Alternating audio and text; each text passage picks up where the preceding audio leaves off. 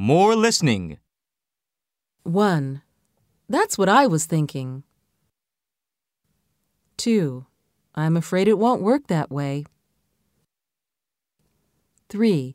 What if we hire him as a bartender? 4. I wish I could tell you something about it. 5. No matter where you go, I'll be with you.